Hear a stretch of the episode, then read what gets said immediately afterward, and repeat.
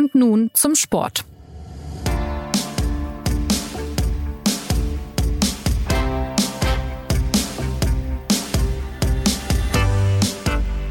Herzlich willkommen zur neuen Folge des SZ Sport Podcasts. Am Sonntag ist die größte Veranstaltung im Münchner Olympiapark seit den Olympischen Spielen 1972 zu Ende gegangen, die European Championships. Europameisterschaften in Leichtathletik, Radsport, Kunstturnen, Rudern, Triathlon, Kanu-Rennsport, Beachvolleyball, Tischtennis und Klettern. Ein Sportfest, das eine Begeisterung entfacht hat, die viele von Größerem haben träumen lassen, von Olympischen Spielen in Deutschland. Was war das nun für ein Event? Welche Schlüsse lassen sich daraus ziehen? Was müssen aus der Begeisterung dieses Sommers heraus die nächsten Schritte in den jeweiligen Sportarten sein, um nachhaltig davon zu profitieren? Die nächsten Minuten drehen sich ausnahmsweise nicht um Fußball bei uns zum Sport, sondern um diese und um andere Fragen. Die Antworten darauf geben Leichtathletikexperte Johannes Knut. Hallo Johannes. Hallo zusammen. Und Tonexperte Volker Kreisel. Hallo Volker. Hallo. Diese Stimme gehört zu Anna Dreher. Schön, dass Sie dabei sind. Elf Tage Sport nonstop sind seit Sonntagnacht vorbei. Wie fällt euer Fazit aus? Was war das für eine Veranstaltung, diese Europameisterschaften von zwölf Disziplinen in neun Sportarten in München? Ja, also ich würde sagen, tatsächlich ist sie gelungen, die Veranstaltung. Ähm, das merkt man ja auch an der Anzahl der Zuschauer, die gekommen sind. Und ähm, was mich betrifft und ich denke auch ähm, die anderen Sportarten betrifft, war auch der Sport an sich ähm, sehr, sehr ähm, ja, ähm, gut, hochklassig und zum Teil auch wirklich, ähm, was man ja äh, nicht immer so ähm, inflationär be be so sagen sollte, aber auch tatsächlich dramatisch, zumindest in der Turnhalle und auch auf der Ruderstrecke. Das kann ich bezeugen. Was ist dir denn da besonders hängen geblieben? Naja, besonders hängen geblieben ist natürlich diese epische Niederlage von ähm, Oliver Zeidler, dem Einerruderer, der ja als äh, absoluter ähm, Crack und, und, äh, und Favorit gehandelt wurde und der dann auf den letzten 300, 400, 300 Metern plötzlich eingegangen ist und das auf eine Art, die keiner erwartet hat. Johannes, wie ist es bei dir? Du warst an anderen Orten dieser Veranstaltung unterwegs. Wie fällt dein Fazit aus? Und auch an dich natürlich dann die Frage, welcher sportliche Moment da hängen geblieben ist. Ihr beide ähm, deckt ja diese Vielfalt äh, der European Championships wunderbar ab. Ja, ich, ich war so vielfältig unterwegs, dass ich meinen Stammplatz im Olympiastadion hatte und mich da in diesen sieben Tagen, glaube ich, auch kein einziges Mal nachhaltig wegbewegt habe, bis auf vielleicht das äh, Buffet im, äh, zum Buffet im Pressezentrum. ähm, das übrigens kostenpflichtig war, um jetzt keine falschen Vorurteile ähm, äh, wieder zu befeuern. Ähm, ja, das hat aber auch gereicht, weil es war doch pickepacke voll. Es war ja auch vormittags und abends dann immer viel los ähm, und oder auch ein volles, volles Programm, wie man das so macht, wenn man im Grunde 20 Sportarten oder 21 Sportarten oder rund, rund knapp ein Dutzend Sportarten, die die Leichtathletik ja eigentlich bündelt, ähm, äh, mal eben in sieben Tagen durchpeitschen will. Ähm, ich, ich, muss sagen, ich hätte es nicht gedacht, dass es so gescheppert äh, hätte, wie es jetzt dann tatsächlich gescheppert hat. Äh, die, der Vorverkauf war doch etwas schleppender, ähm, aber es hat sich dann halt äh, bewahrheitet, was ja oft äh, dann so passiert bei solchen Veranstaltungen. Es geht sehr stimmungsvoll los. Die Organisatoren haben das clever gemacht, ja auch mal ein kleines Festival im Olympiapark äh, zu Beginn. Ähm, die Leute haben Lust bekommen, haben sich dann doch offenbar spontan entschieden, ähm, äh, Karten zu kaufen. Dann waren die Karten auch dann doch mal deutlich ermäßigter als zunächst zu Beginn, äh, doch sehr, wo sie dann doch noch sehr, sehr teuer waren. Und ähm, ja, dann entsteht so eine Stimmung, die ähm, dann auch äh, so eine so eine Mannschaft, äh, die zuletzt in, in bei, ein, bei Weltmeisterschaften in Eugene wirklich nicht viel zu feiern hatte, in, auch in so einen Sog und auch wirklich in den Rausch äh, versetzt. Und ähm, ich denke, da auch da war es ganz entscheidend, dass es diesen Dienstag gab. Das, da gab es gar nicht einen Moment, sondern das war eigentlich so ein Gesamtkunstwerk, eine Verdichtung von Momenten von äh, Niklas Kaul, der mit, dem, mit diesem äh, Speerwurf auf 76 Meter äh, wo das Publikum schon vor, davor gespürt hat, dass, jetzt, dass das gleich passieren könnte, dass jetzt wirklich was Wichtiges und Spezielles passieren muss, damit er noch diese Goldmedaille im Zehnkampf äh, gegen den Schweizer gewinnt. Und ähm, da ist so eine, so eine Welle entstanden, die hat sich dann auch in die nächsten Wettkämpfe getragen, ja, bis hin zu Gina Lückenkämper, die dann über 100 Meter ähm, Europameisterin geworden ist mit dem letzten Schritt, mit dem letzten Hechtsprung und dass ähm, wenn das mal so losgeht, und das hat man auch schon 2018 in Berlin gesehen bei den äh, Leichtathletik, bei den Leichtathleten mit ihren Europameisterschaften, dann, dann steigert sich das so über die Tage und, und das, das war wirklich sehr beeindruckend zu sehen. Das hätten auch nicht alle gedacht, auch viele Verantwortliche im Deutschen Leichtathletikverband, der übrigens äh, nicht in die Gesamtkonzeption involviert war. Also es war vor allen Dingen das Werk äh, von, von den, den Ausrichtern von, ähm, das ja nochmal eine andere Agentur ist, beziehungsweise den europäischen Fachverbänden und ja, das, das, äh, das ähm, war doch sehr beeindruckend. Und allerdings, um dann vielleicht schon mal so eine kleine Rampe zu legen für die, für die nächsten Fragen, muss man auch sagen natürlich, dass das so ein Rausch dann schnell mal gerne so ein bisschen vernebelt, äh, was, was in zumindest in meiner Sportart auch an, an strukturellen Problemen da ist. Und ich finde auch, wenn man jetzt schon mal so ein bisschen Richtung Olympia schielt und äh, Bewerbungen, die jetzt überall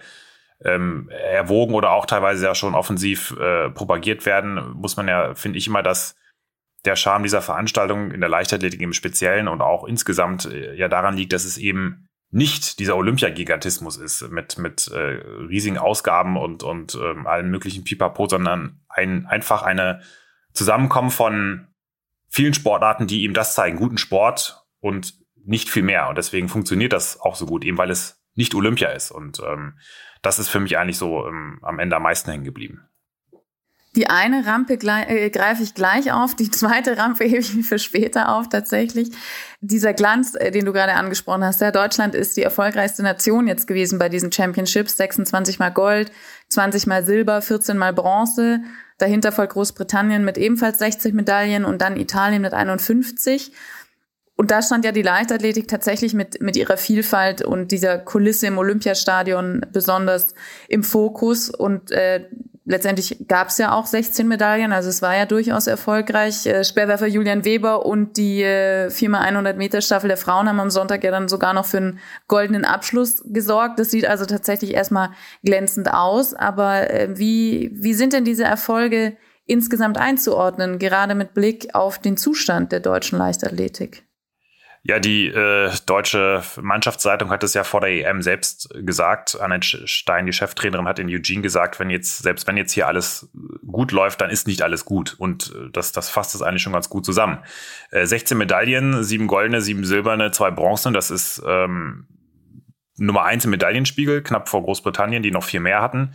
Ähm, es ist äh, ein bisschen weniger als Berlin vor vier Jahren, wo es wirklich gut lief. Es ist mehr als bei vielen anderen Europameisterschaften. Nur man muss äh, sagen, es sind halt in Anführungszeichen, das haben auch viele Athleten übrigens gesagt, nur Europameisterschaften. Der Weltstandard ähm, ist derzeit ähm, ein völlig anderer und äh, man muss auch dazu sagen, dass Europas Leichtathletik, die mal diesen Weltstandard in den vergangenen Jahrzehnten massiv mitgeprägt hat, seit Jahren nicht nur in Deutschland, sondern auch insgesamt immer mehr an Einfluss verliert. Also wenn man es mal ein bisschen despektierlicher sagt, sind die Deutschen hier die Besten eines in der Welt immer unbedeutenderen Kontinents, in der Weltleichtathletik. Und ähm, bei den Briten kommt noch dazu, dass sie vor einer Woche nach der WM auch noch die Commonwealth Games hatten. Also die haben ihre dritte äh, Großveranstaltung ähm, äh, innerhalb eines Monats in den Beinen. Das ist, wenn man gut in Form ist, kann man das auch ein bisschen mitnehmen, aber also da, da waren auch nicht alle in Topform und was man nicht vergessen darf, äh, seit äh, im Blick auf die vergangenen Jahre, Russland ist wegen seiner massiven Dopingvergehen weiter gesperrt. Also da, da fällt auch, da wird ein großes Potenzial an Plätzen, auch jenseits der Medaillenfreien, die viele Athleten reinstoßen können und die auch viele Athleten reingestoßen sind. Man darf das jetzt nicht falsch verstehen. Sie haben wirklich, ich, ich hatte schon so im ersten äh, Blick das Gefühl, dass sie insgesamt besser an ihre Saisonbestleistung äh, herangekommen sind, als das in Eugene war. Auch weil sie mhm. gesagt haben, wir haben uns hier an diesen, an diesem Wettkampf orientiert. Das war unser Höhepunkt. Nur nominell ist nun mal eine Weltmeisterschaft oder sind Weltmeisterschaften immer noch die Veranstaltungen, die ganz oben stehen, an denen sich auch die Fördermittel vor allen Dingen orientieren. Und ähm, wenn du jetzt hier Europameister wirst, das ist schön und gut, es ist emotional toll, aber es bringt dir im Zweifel, wenn, wenn es an die Verteilung von Fördergeldern geht, gar nicht so viel. Zumindest in einem Jahr, in dem auch Weltmeisterschaften stattfinden. Und noch als kleine statistische Spielerei. Ähm, viel, als ich jetzt auch mal rumgefragt habe, was, was glauben Leute, wie viele Medaillen die Deutschen jetzt mit ihrem Auftritt in München in Eugene gewonnen hätten, haben viele gesagt, naja, so vier oder ein halbes Dutzend. Ähm, in Eugene waren es ja dann zwei. Tatsächlich wären es mit diesen Leistungen, wenn man sie eins zu eins umrechnet, eine gewesen, also sogar noch eine weniger. Ähm, man kann das nicht immer eins zu eins umrechnen, weil natürlich auch die Umstände ein bisschen anders sind, aber eigentlich, wenn man es ganz nüchtern sieht, hat sich von der Leistungsfähigkeit her im Grunde nichts getan. Und ähm, ich glaube, das müsste man dann in eine zweite Frage auslagern. Äh, die, die grundsätzlichen Probleme, was, was den Verband und seine Organisation angeht, also vor allen Dingen im Trainerwesen, wo ja die Leistung erarbeitet wird, die dann in die Wettkämpfe fließen soll, ist die Unzufriedenheit und die Unzulänglichkeiten unverändert groß. Und ähm, das, das, da kann auch eine äh, EM, in der sich alle dann nochmal jetzt doch ganz gut zusammengerissen haben, äh, ändert da im Grunde gar nichts dran. Und diese eine, äh, diese eine Medaille war Lass das wäre Malaika Mihambo Malaika gewesen. Mihambo, ja, ich die wäre mit, sagen. mit 7,03 Metern völlig Covid äh, gezeichnet, im Nachhinein noch zusammengebrochen, wirklich auch ähm, ja, bemerkenswert auf gewisse Weise.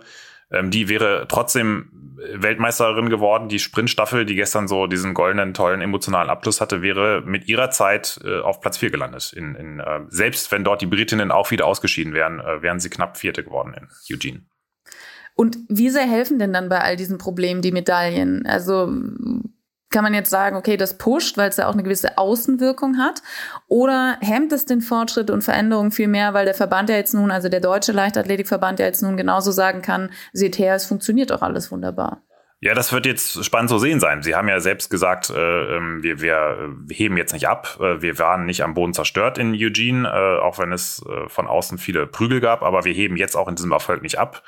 Ähm, da müssen sie sich messen lassen. Ich, ich weiß nicht, sie, sie haben ja eine schonungslose Analyse äh, verkündet. Ähm, nur ich hatte immer so das Gefühl, dass diejenigen, diese, die diese schonungslose Analyse ähm, verantworten und auch durchführen, äh, auch, auch insgesamt sich selbst, also gerade die handelnden Personen oben als Problem erkennen müssen. Und da bin ich gespannt, ob das so ist, weil ähm, jetzt, äh, ich, ich äh, weiß ja nicht, was, was, ähm, was, was jetzt, äh, an welchen Stellschrauben sie drehen wollen. Das ist großes, ein großes Thema sind die Verletzungssorgen, ein anderes, ähm, wie, wie ähm, Trainer gefördert, eingesetzt, bezahlt und auch vor allen Dingen, wie ähm, da die Absprachen laufen. Und da sehe ich ein Konstrukt, das extrem aufgeblasen wirkt mit sehr vielen verschiedenen äh, Zuständigkeiten mit mit Vorgesetzten, mit Untervorgesetzten, mit mit wieder verschiedenen Bundestrainern, ähm, die untereinander ähm, teilweise befördert, dann wieder degradiert werden. Also da ist da ist wahnsinnig viel Unruhe und und ähm, ja auch auch äh, Unzufriedenheit äh, unter der Oberfläche zu hören und zu spüren.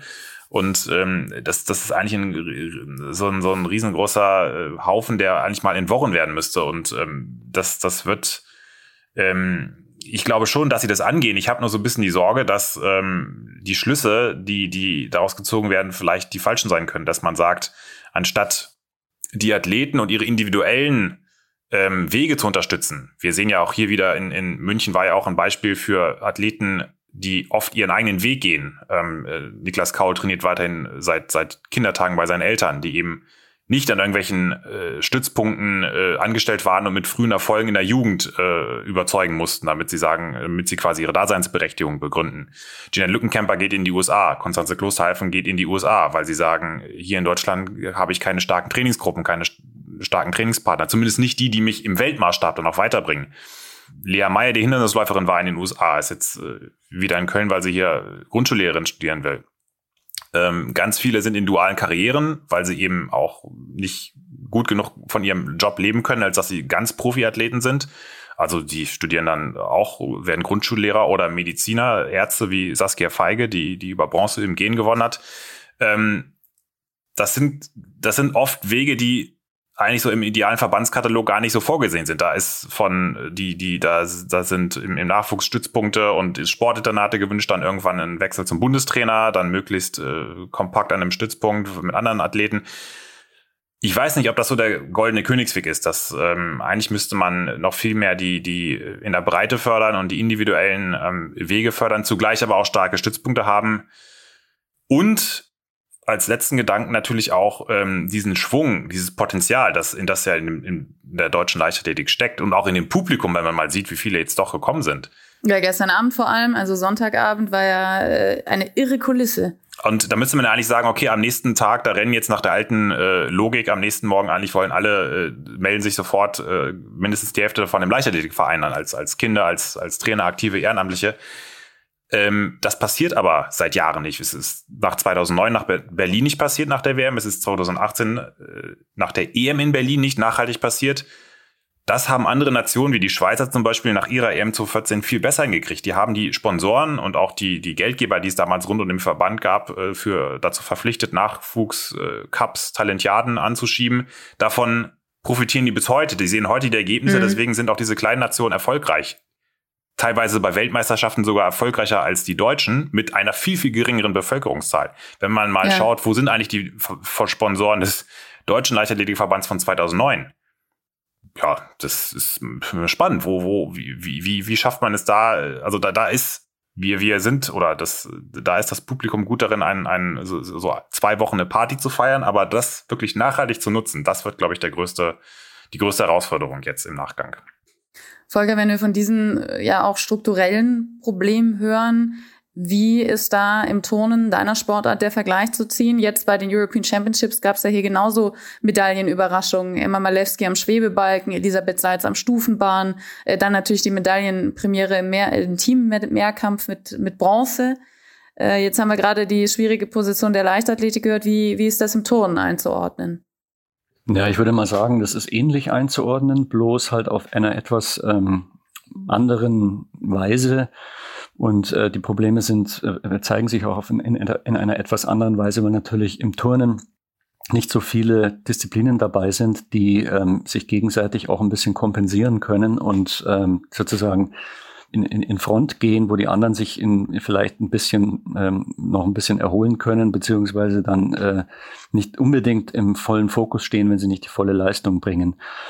Insofern war das, ähm, war dieses ähm, äh, Erlebnis oder beziehungsweise diese, dieses Turnen jetzt in, in, bei den, bei den European Championships äh, natürlich ein voller Erfolg ähm, in, in, in einer Art, die man in der letzten Zeit eher nicht gesehen hat von der, von der Turnmannschaft, weil äh, tatsächlich äh, irgendwo eine Art ähm, ähm Flow, muss man sagen, eingesetzt hat von der ersten Qualifikation der Frauen bis ähm, bis zu den Männern, da äh, die dann allerdings aufgrund von ja, individuellen Fehlern und auch vielleicht wieder einem Negativ, einer Negativspirale dann ähm, ähm, tatsächlich äh, doch eher sehr, sehr unglücklich äh, äh, da agiert haben.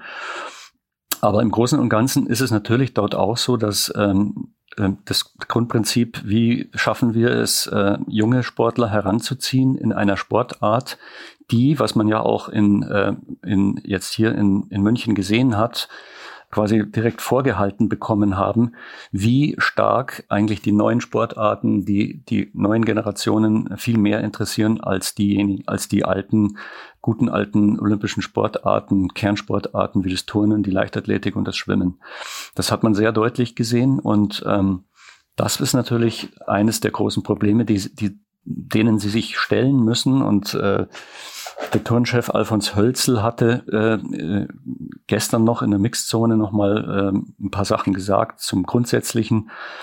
Und da war auch ganz klar äh, irgendwie die Forderung, die er hatte, beziehungsweise die, ja, die, die, den Vorsatz, den er hatte, dass man äh, hier gesehen hat, dass es dringend nötig ist, da auch eine Art Offensive anzugehen, und zwar in die Regionen zu gehen und die, die Vereine direkt und die Lokalverbände direkt anzusprechen und äh, Konzepte zu erarbeiten, wie ähm, die Turner wieder bei der Stange gehalten werden können. Ist die Diskrepanz zwischen Frauen und Männern auch ein Thema? Bei den Männern war ja Nils Dunkel am Pauschenpferd mit Bronze der einzige Medaillengewinner. Oder ist das jetzt tatsächlich, wie du gesagt hast, äh, einer dann wieder aufgetauchten Negativspirale geschuldet und weniger ein Grundproblem? Ja, ich weiß es nicht. Äh, das kann man in dem Fall, wenn man es jetzt mit der Leichtathletik oder mit anderen Sportarten vergleicht, ist das Turnen natürlich immer auch eine Sportart, bei der einfach alles passieren kann. Ähm, das macht es ja auch so spannend. Ähm, und zwar, dass einfach äh, einer daneben greift ins, äh, ins klar, Fehler passieren in jeder Sportart, aber im Turnen ist es natürlich dann sofort äh, so, dass dann äh, alles aus ist. Ja. Mit einem Sturz habe ich überhaupt keine Chance mehr auf, äh, auf einen Podiumsplatz. Und äh, insofern ist es immer ein bisschen mit Vorsicht zu genießen, zu sagen, ja, mei, die Männer, die haben ja überhaupt nichts gerissen. Ja, da ist jetzt nur der Nils Dunkel mit seiner Überraschungsbronzemedaille. Übrigens an einem Gerät, was vor, was äh, vor 16 Jahren das letzte Mal eine, eine Medaille äh, hervorgebracht hat und davor auch äh, Jahrzehnte davor das an einem Gerät, was, was wirklich kein deutsches Gerät ist, nämlich dem Pauschenpferd. Und ähm, das ist in, für sich schon äh, ein, ein, ein, ein Erfolg gewesen, ein kleiner Erfolg, nur Bronze, aber es ist eine Medaille gewesen, die natürlich viel ähm, bewegen könnte. Ja? Also es wurde jetzt schon wieder äh, so ein bisschen gescherzt, äh, sind die Deutschen jetzt plötzlich ein, ein, ein Pferdturn, eine Pferdturner-Nation. Das werden sie natürlich niemals sein. Denn äh, da geht es eigentlich eher um eben diese großen Geräte oder in Ab Anführungsstrichen großen Geräte mit, ähm, mit äh, bei den Frauen eben mit dem Stufenbarren und dem Schwebebalken und bei den, bei den Männern halt mit dem Reck und dem, und dem Barren. Und deswegen äh, tatsächlich, also es war eine Enttäuschung, dass diese beiden ähm, Finalteil, Final Plätze im, äh, im, am, am Reck und am, am Barren eben jetzt nicht so funktioniert haben, wie, wie man es sich vorgestellt hat. Und das haben die, äh, die Frauen tatsächlich ein Wochenende davor besser gemacht, muss man sagen. Aber dann haben wir hier weniger strukturelle Verbandsprobleme wie in der Leichtathletik im Hintergrund noch wabern, äh, sondern es sind eher Schlüsse auf diese Sportbegeisterung an sich wieder ähm, zu entfachen beim Turnen, die, die ja die Turnerinnen und die Turner jetzt hier definitiv gezeigt haben und ausgelöst haben mit ihren Leistungen im, in der Olympiahalle. Ja, es gab natürlich die beiden äh, äh, jüngeren äh, Medaillengewinner, nämlich die Emma Malewski und, und eben den Nils Dunkel. Ähm, und es ist aber dann doch, würde ich sagen, getragen worden schon von den Älteren. Äh, ist auch damit ein bisschen damit bedingt, dass im Turnen natürlich äh, man tatsächlich eine, eine, Weile in der, in der Spitze, wenn man nicht irgendwie ein Talent wie Fabian Hambüchen hat, dann eine Weile schon auf höchstem Niveau turnen muss, um tatsächlich dann wirklich zu den, zu den Medaillengewinnern zu zählen. Das ist halt einfach so in dem Sport. Ähm, genau. Und ähm, ansonsten würde ich sagen, Jein, also es ist natürlich so, dass es, ich würde sagen, jetzt nicht unbedingt ein strukturelles Problem gibt, was man irgendwie mit, mit völlig neuen Konzepten versehen muss und, und völlig neu denken muss. Dazu äh, zeigen die, zeigt, zeigt der Nachwuchs, der da kommt, schon durchaus äh, gewisse Erfolge. Mhm. Aber auf der anderen Seite ähm, glaube ich schon, ähm, dass das, was der, was der Hölz, was der Alfons Hölzel vorhat, ähm, mit den, äh, mit den Regionen äh, und mit den, überhaupt mit dem, mit der Offensive, dass man auf die Vereine wieder zugeht, dass das schon seinen Sinn hat. Also irgendwo, ähm, ist da vielleicht doch noch mehr zu holen, als man denkt und äh, ist dann doch aber man muss sich vermutlich doch noch mehr ins Zeug legen, gerade angesichts ähm, anderer Sportarten, die jetzt hochkommen und die möglicherweise, was wir gesehen haben, ja, ähm, wenn es so weitergeht, einen vielleicht sogar noch größeren Zulauf bekommen und äh, wo man dann sagen kann, okay, was sehe ich denn als äh, 14-jähriger ähm, Sportinteressierter, wenn ich jetzt in die Turnhalle mit meinen, mit meinen Eltern gehe und äh, hockt da den ganzen Tag und äh, schau halt da unten irgendwo sehe ich dann irgendwelche Geräte und kapiere die Übungen nicht und ähm, muss mich also da irgendwie doch ein bisschen einarbeiten, um überhaupt die die, die entscheidenden Momente genießen zu können. Mhm. Und, äh, und ich sehe dann natürlich, äh, was weiß ich, ein, ein Doppelzuckerhaarer ähm, mit, äh, mit Doppelschraube und Doppel, äh, Doppelsalto, der äh, extrem schwierig, schwierig ordnungsgemäß äh, zu turnen ist. Und ähm, aber das geht so schnell in ein, einer Sekunde oder anderthalb Sekunden und äh, kapiere ich nicht. Ja, schaut alles wie das Gleiche aus. Und auf der anderen Seite habe ich dann nebenan irgendwie die BMX-Biker, äh, die da auch ihre Kunststücke vorführen und das Ganze an der frischen Luft. Und das ist mein, äh, mein Metier, das sind quasi meine, meine Altersgenossen. Und das ist das, was ich zu Hause vielleicht selber auch ähm, nachmachen kann äh, auf der, keine Ahnung, irgendwie äh, auf dem Spielplatz oder sonst wo. Warum soll ich da in diese Turnhalle gehen? Mhm. Das könnte ich mir vorstellen, dass das schon ein Aspekt ist, den man sich, äh, äh, den man sich mal irgendwie stellen muss. Wie kann man das, äh, das Turnen, was jetzt tatsächlich ähm, eigentlich schon ziemlich gereift ist und aus den alten Strukturen ähm, schon ein bisschen viel mehr, äh, schon ein bisschen was gemacht hat. Aber wie kann man, wie kann man die jungen Leute da noch ranholen? Dass man überhaupt so vergleichen konnte zwischen den Sportarten, lag ja auch an diesem Aufbau der Veranstaltung, ja, also dieses Nebeneinander von verschiedenen Disziplinen. Ähm, jetzt ist das ein sehr junges Konzept. Erst zum zweiten Mal haben die European Championships stattgefunden. Hat sich denn jetzt nach Glasgow, Berlin mit München gezeigt, dass genau das das richtige Format ist, auch um mehr und möglichst viel Aufmerksamkeit zu generieren, gerade in Sportarten, die sonst äh, total darum kämpfen müssen, wie jetzt zum Beispiel, weiß ich nicht, Bahnrad. Ich glaube, von einer Bahnrad-EM äh, hätte man sonst sehr am Rande Notiz genommen. Johannes, was glaubst du? Ist das das richtige Format? Also auf jeden Fall schadet es mal nicht, das würde ich schon sagen, weil, wie du schon gesagt hast, also Bahnradklettern, auch Straßenrad, das sind, äh, oder Triathlon, das sind äh, Sportarten, die sind schon ab und zu ähm, im, im Licht, vor allen Dingen natürlich bei Olympia oder auch dann äh, auf der Langstrecke im, in, bei ihren in Hawaii, auf Hawaii zum Beispiel, aber das, hier geht es ja um die olympische Disziplin und da wird eine EM, wenn die jetzt irgendwann im äh, September oder im, im Juni mal eben am Wochenende irgendwo in, keine Ahnung, nicht in München, sondern woanders stattfindet, da, dann nimmt natürlich ein viel kleineres Publikum äh, davon äh, wahr, als wenn das, als wenn die sich jetzt äh, über diesen pickepacke vollen Olympiaberg da schieben. Und das, das ist, finde ich schon, dass vor allen Dingen die kleineren Sportarten davon profitieren. Und ich denke auch schon, dass die größeren, wenn man jetzt sieht, wie ja auch diese Anfangseuphorie in den ersten Tagen, zumindest meinem Gefühl nach auch dann auf den, auf das Olympiastadion übergeschwappt ist, den tut das jetzt nicht schlecht, weil die Leichtathletik kämpft eigentlich zum Beispiel seit Jahren damit, dass sie die Stadien überhaupt noch, so große Stadien überhaupt noch voll kriegt. Und das haben auch viele nicht damit gerechnet, dass die, ähm, dass es jetzt doch an manchen Abenden, aber auch insgesamt so viele sein werden. Ich habe jetzt noch keine Zahlen vorliegen, aber ich würde schon sagen, so dass es zwischen 250 und und vielleicht sogar noch ein bisschen mehr, auf 250.000 aufwärts waren. Und äh, da ist schon ein Brückenschlag auch gelungen in die Vergangenheit, wo das ja auch schon, als die Leichtathleten alleine nur ihre Groß-Events hatten, 2002 bei der EM oder auch natürlich dann 72 bei den Olympischen Spielen, 72 stehen natürlich für sich, aber da ist schon noch mal, also man merkt, die, es geht schon, wenn, äh, dass, dass man so ein Publikum für, für sowas begeistert. Die Frage ist nur, wie sieht es dann im Alltag aus? Und da ist eben die Nische. Also ich, ich finde das nach wie vor eine gute Idee.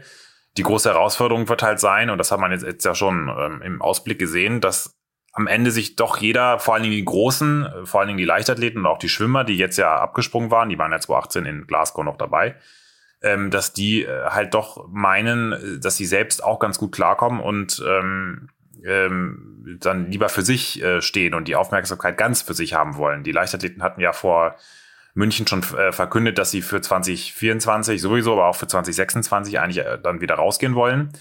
Jetzt auf einmal nach der Veranstaltung hieß es von der von einem europäischen Verband vom Präsidenten, dass, dass sie mal schauen und überlegen, vielleicht äh, findet sie ja doch noch einen Weg. Also mhm. das wird sehr spannend und äh, wenn man hinter den Kulissen das so ein bisschen gehört hat, äh, also das war ja auch einer der wenigen Kritikpunkte, gerade auch von den äh, Ausrichtern und Veranstaltern in München, dass die Zusammenarbeit mit den jeweiligen Fachverbänden, vor allen Dingen auch den nationalen Verbänden, also zum Beispiel den Deutschen Leichtathletikverband, ähm, nicht immer so ganz einfach war. Die Leichtath deutschen Leichtathleten waren ja jetzt überhaupt nicht daran beteiligt, weil das diese, diese Dachorganisation der European Championships das direkt mit den europäischen Fachverbänden, also mit dem Europäischen Leichtathletikverband alles gemacht hat. Und da, da fühlst du dich natürlich als Landesverband erstmal als Gast in einem eigenen Land. Eigentlich richtet immer der Deutsche Leichtathletikverband die jeweiligen Großveranstaltungen in seinem Land aus. Das war ja de facto immer mhm. noch Leichtathletik-EM.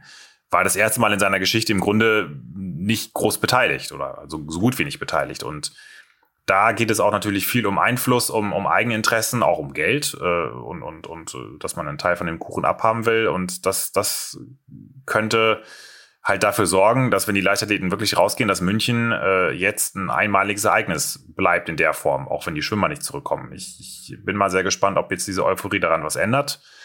Ansonsten bleibt es halt ein äh, singuläres Event, das ich nach wie vor für sehr gelungen halte. Eben, äh, wie vorhin schon angedeutet, weil es äh, ähm, halt, sage ich mal, den olympischen Gedanken auf einer, wie ich finde, durchaus vertretbaren, noch oder noch halbwegs vertretbaren Skala ähm, äh, ähm, für vorlebt. Auch wenn das, ich meine, wenn man jetzt daran denkt, 100 Millionen Euro musste, mussten hier aus Eigenmitteln oder nicht von den Organisatoren beigetragen werden, also von Stadt, Land, Bund, äh, ähm, dann ist das schon auch keine kleine Summe was ja prozentual aber immer noch minimal ist verglichen zu den Olympischen Spielen. Ne? Also du sprichst jetzt vor allem Absolut. das gelungene Format an, weil die Dimension überschaubarer ist und man trotzdem äh, eine gleiche Sportbegeisterung entfachen kann, wie sie eigentlich ja Olympia entfachen will.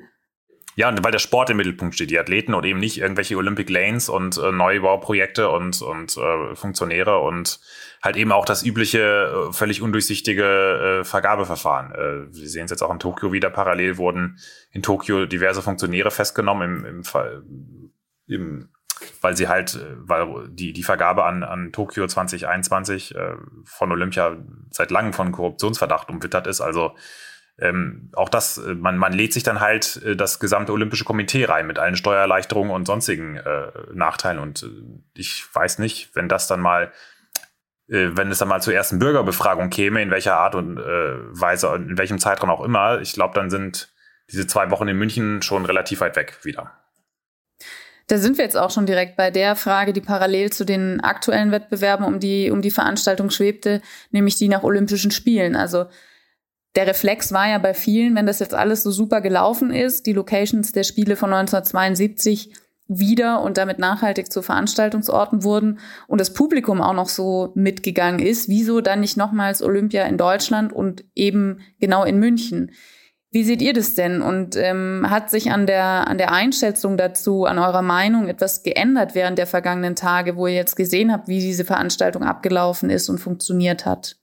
Es ist ja keine Frage, wenn man Olympia, die Möglichkeit hat, Olympia zu bekommen ähm, und auch die entsprechende Stimmung im, im, äh, im, im, unter den Fans ist und äh, dann das sollte man natürlich, finde ich, versuchen, das zu bekommen.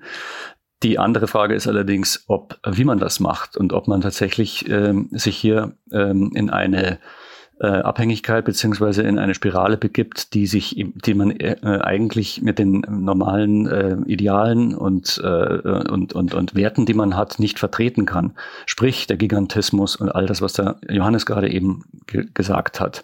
Wenn es allerdings soweit ist, dass man äh, irgendwo reif ist und auch die, die äh, sagen wir mal, dieses Selbstbewusstsein hat, so aufzutreten, vielleicht mit so einem äh, Erlebnis wie jetzt die letzten zehn Tage im Rücken, zu sagen, ja, es geht ja doch und wir kriegen das auch hin hin. Man darf natürlich nicht naiv sein. Ähm, äh, in München die, die, äh, die Olympischen Spiele, da muss man schon genau hingucken, ob das überhaupt möglich ist. Und natürlich sind diese, ähm, diese oder die meisten dieser äh, Arenen und, und Hallen nicht unbedingt äh, geeignet für äh, wirkliche Olympische Spiele, weil es einfach nochmal eine ganz andere Dimension ist.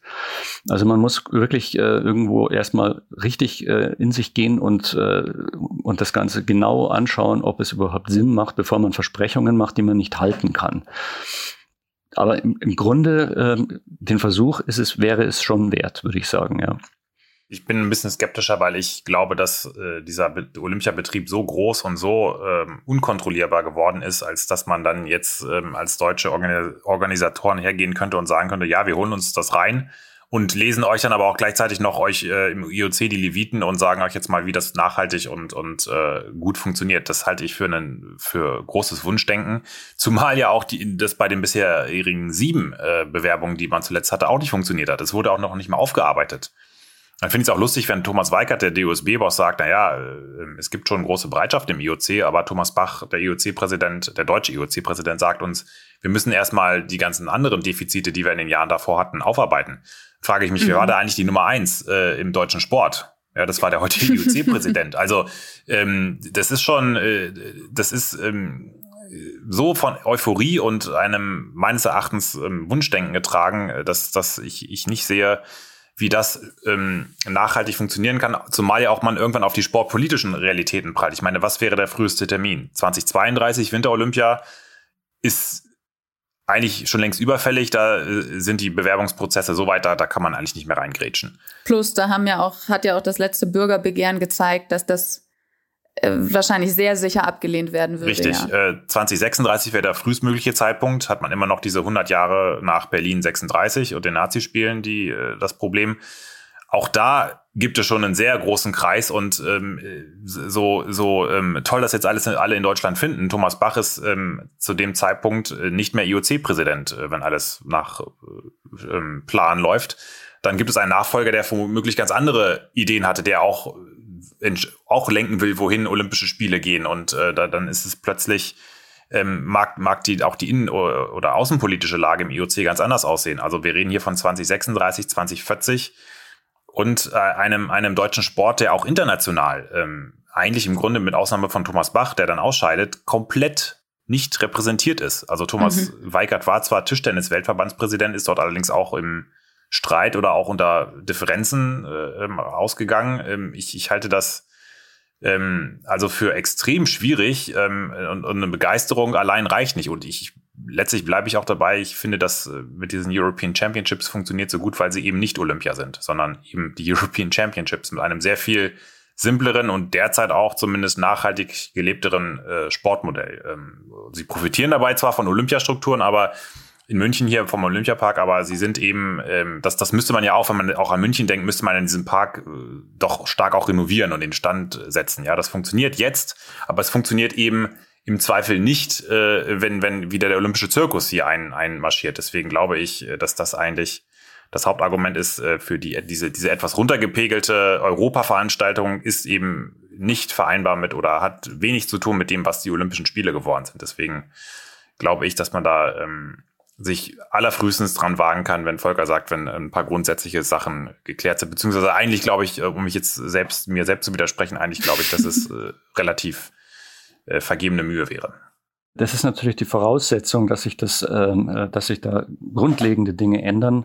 Und ähm, es ist völlig offen und also es ist natürlich, äh, sieht es momentan so aus, als ob ähm, mit dem, mit dem, mit dem Denken, was auf IOC-Ebene nach wie vor vorherrscht, ähm, äh, es wahrscheinlich nichts wird. Aber wenn man es probieren möchte, dann muss man natürlich selber erstmal gucken, ob es funktioniert. Und natürlich ist in München unter den äh, Umständen, die wir, die wir jetzt alle genossen haben in den letzten zehn Tagen, diese, diese Nähe und diese, dieses, äh, diese kurzen Wege und so weiter, auch innerhalb der Stadt, äh, das ist ja eigentlich kein Weg von, von, vom, vom, vom, vom, von der U-Bahn-Station Olympia äh, Park bis äh, zum Königsplatz, wo ein, ein weiteres ähm, Fest eigentlich die ganze Zeit gefeiert wurde im Beachvolleyball.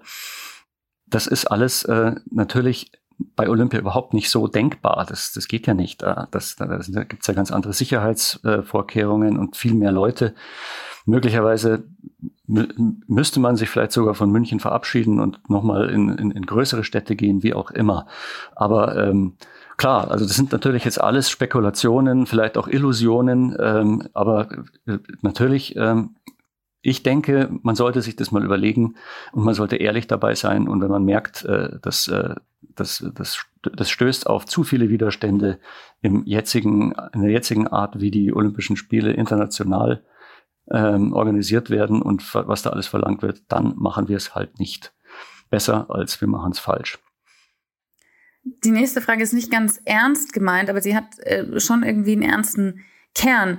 Äh, wir können es ja auch umdrehen, was wir gerade gesprochen haben. Also müsste sich das IOC dann vielleicht eher ein Beispiel nehmen an den European Championships, weil sie eben nicht durchkommerzialisiert weil sie eben nicht durchkommerzialisiert sind und weil sie eben nicht so großen Zwängen unterliegen wie Olympia und genau deshalb ja so gut ankamen beim Publikum naja, wenn, wenn man dem IOC zuhört, dann sind sie das doch alle schon. Also ähm, wo, wo besteht der Änderungsbedarf? Also ähm, mal sarkastisch gefragt.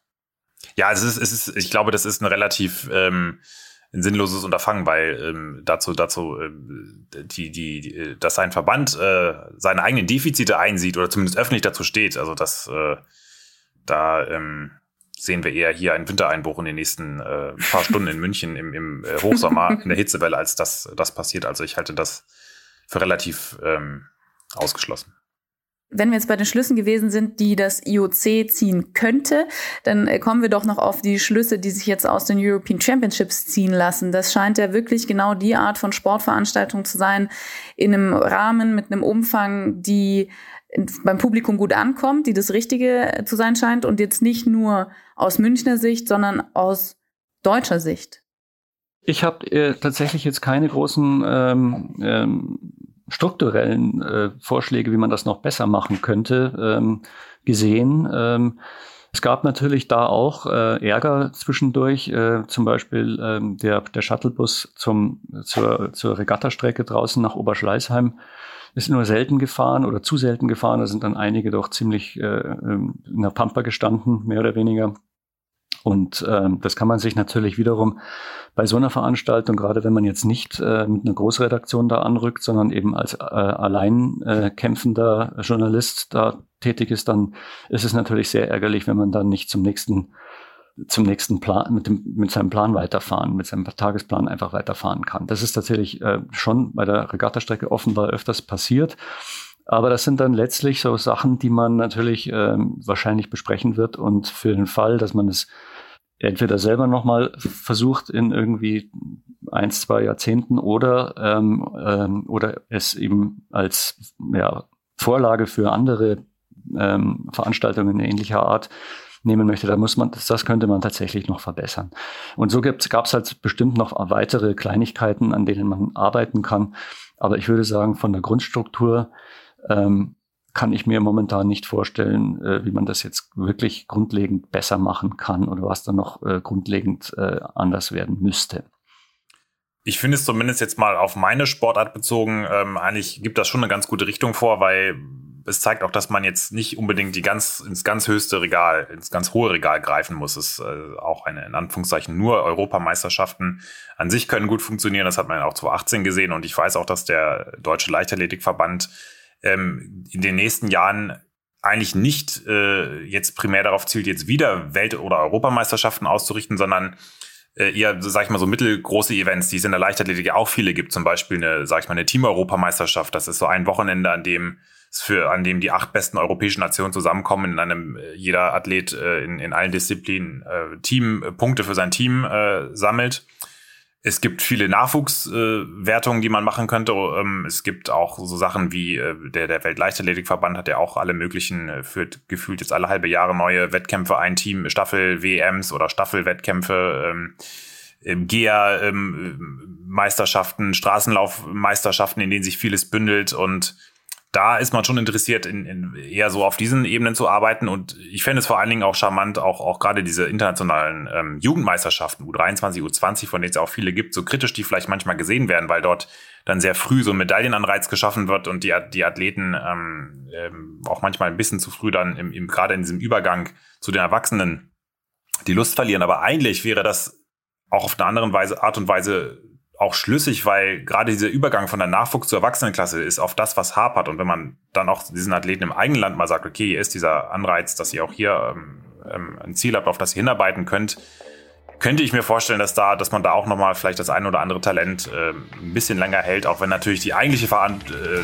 die, eigentliche Herausforderung, ähm, nämlich diese duale Karriere, was mache ich, wenn ich mit dem Studium oder wenn ich aus der Jugend komme und dann irgendwie anfangen muss, mein Geld zu verdienen, ähm, natürlich immer noch groß bleibt. Aber sag ich mal, so ein Plädoyer für die, ich sag nicht Mittelmaß, aber die eine Ebene drunter, finde ich, kann man schon ableiten.